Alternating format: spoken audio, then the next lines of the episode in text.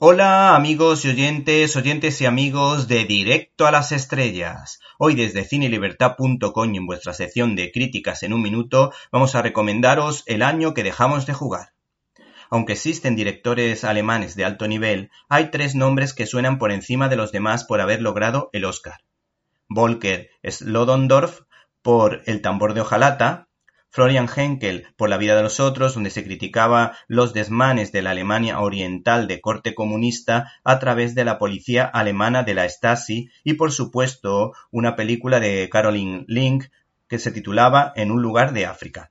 La mencionada directora que no recogió la estatuilla en persona porque su hija estaba recién nacida, adapta un clásico de la literatura escolar alemana como cuando Hitler robó El conejo rosa de Judith Kerr. Y nosotros les recomendamos que no se pierdan las jugosas declaraciones de la cineasta a fotogramas. Lo curioso es que fueron los productores Jochen Love y Fabian Maubach que tenían los derechos los que me ofrecieron el proyecto. El libro de Judith Kerr de 1971 era lectura obligada en Alemania Occidental en los 70 y por eso los de mi generación lo conocemos.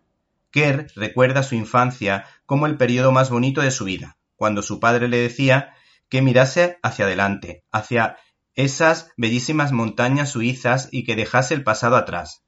Para ella fue una maravillosa aventura porque sus padres nunca dijeron a sus hijos la verdad, que estaban en peligro de muerte.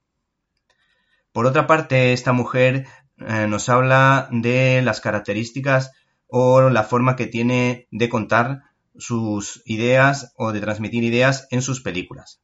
Me gustan los largometrajes en los que el mal se sugiere, en los que no hay nada claro. Me aburren mucho los filamericanos de buenos y malos que no dejan un resquicio para que piense el espectador. Muchos de ellos pueden estar bien escritos, pero hay poco detrás. En cuanto a la niña, que es una auténtica maravilla, nosotros también lo destacamos, Riva Krimalowski, siempre busco constelaciones de personajes. La relación entre ellos, si son niños, es muy importante que nunca hayan trabajado. Me gusta cuando se impresionan por cosas que hacen por primera vez.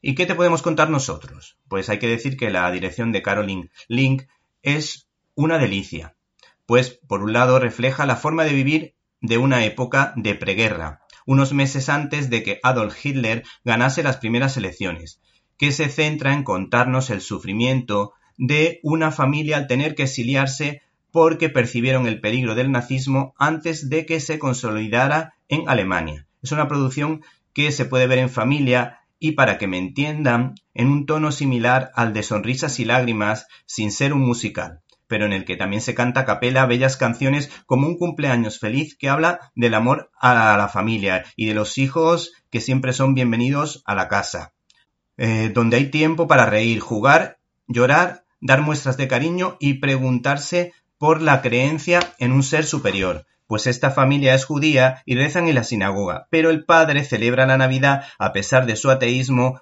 por la persecución por parte de los nazis porque añora su Alemania querida, pero valora a las personas agradecidas, detalle precisamente que su hija agradece cuando recibe un regalo. Por otra parte, las actrices femeninas y la actuación de estas mujeres, de la madre y de la hija, son impresionantemente buenas. Y también, por otra parte, nos recuerda el amor que los judíos sienten por la cultura y por los estudios, lo que generó también en parte envidias en el pueblo alemán favorable al totalitarismo de Hitler.